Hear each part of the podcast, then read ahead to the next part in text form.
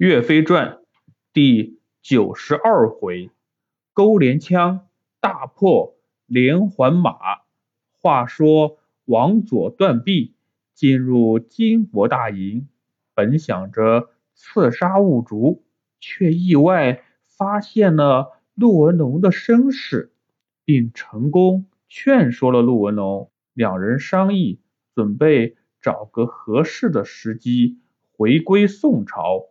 投奔岳飞，恰巧这个时候，金国元帅完木陀赤、完木陀泽二人带领连环马来到了战场。兀竹听到这个消息，十分高兴。这连环马可是费尽了九牛二虎之力才练成的，他觉得很快就能打败岳飞了。马上命令完木陀赤、完木陀泽去宋朝大营挑战。岳飞得知有精兵大将前来挑战，就问哪位将军敢去应战。这时，董先、陶进、贾俊、王信、王毅五位将军一同站出，愿意前往。岳飞。让他们五人带领五千士兵一同前去，并嘱咐他们一定要小心。五人来到阵前，董先率先出马，大喝一声：“是哪个不知死活的前来挑战？报上姓名！”只听对面出现了两个声音，同时回答：“我们是金国元帅完木陀赤。”完木陀泽奉命前来捉拿岳飞，你就是岳飞吗？董先仔细一看，对面有两个人，穿的一模一样，长得也是一模一样，都是鼻孔朝天，又黑又丑，骑在两匹一模一样的马上，正在傲慢地看着他。董先。觉得又好气又好笑，说道：“哪里来的丑八怪，还一下子蹦出来两个？我们岳元帅怎么会和你们交手？让我董先来教训教训你们吧！”说完，唰的一枪刺了过去。完木陀赤连忙举起月牙铲招架，两人打了二十个回合。完木陀泽。见哥哥打不过董先，也拍马上前相助。旁边陶进四位将军见了，也举起兵器，一起杀了上来。七个人跑开战马，杀成一团。这两个金国元帅人长得丑，武功也差，哪是董先他们的对手？只能回马败走，边跑。还边喊：“你们敢追来吗？我们可是有宝贝的。”董先满不在乎的说：“管你什么宝贝，我可不怕你们。”说完，和四位将军一起带领五千士兵追了过去。追着追着，转了一个弯儿，那对双胞胎就不见了。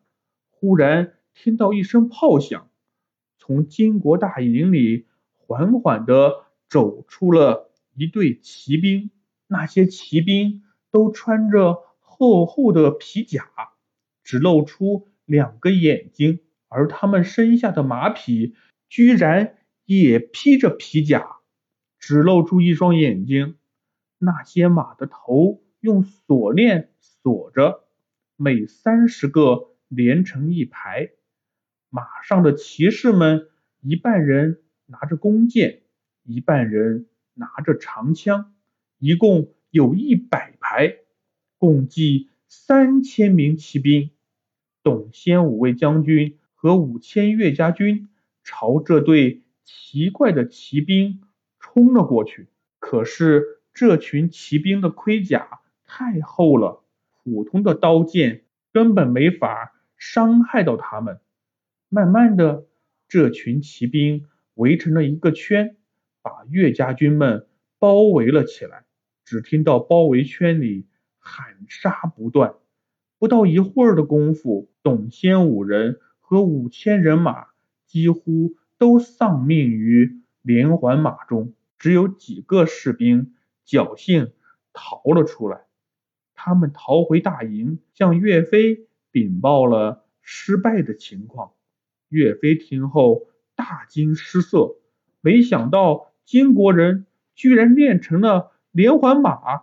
岳飞伤心地说：“早知道是连环马，我就不该让董先他们去。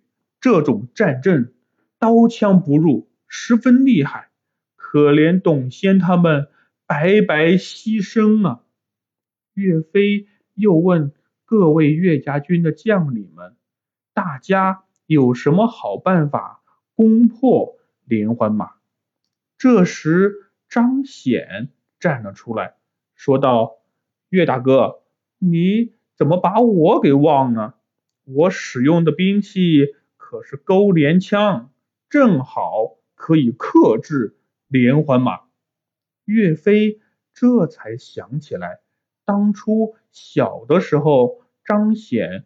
和岳飞一同学习武艺，选了钩镰枪作为兵器，没想到今天刚好能用得上，赶紧命令他带领三千士兵前去操练，一定教会他们使用钩镰枪。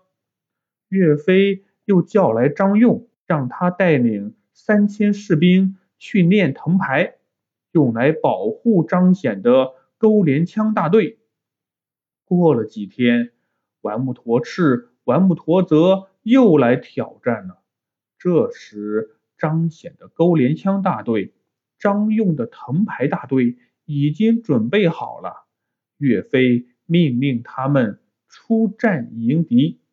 双方打了几个回合，那对丑八怪双胞胎又往回跑了。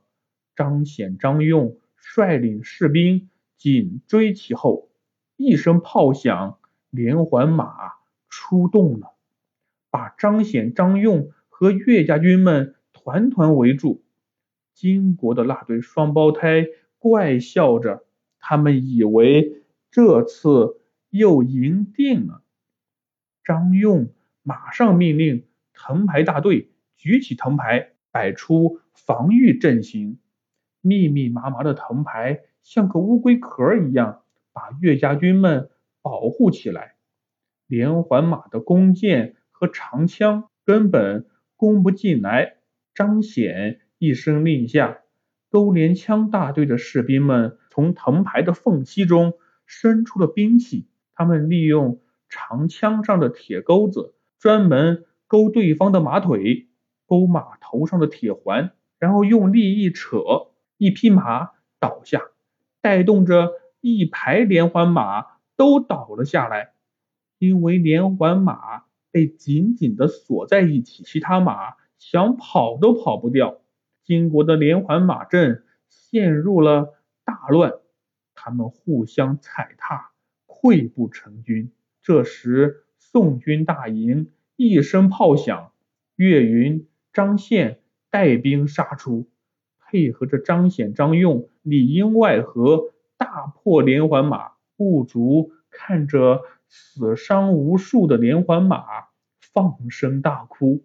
辛辛苦苦的练出来的连环马呀，本想着能打败岳家军，没想到这么快就被破了。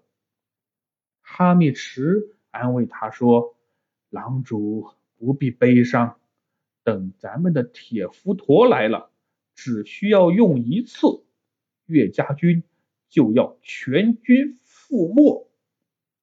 铁浮陀到底是个什么东西？怎么这么厉害？岳家军会失败吗？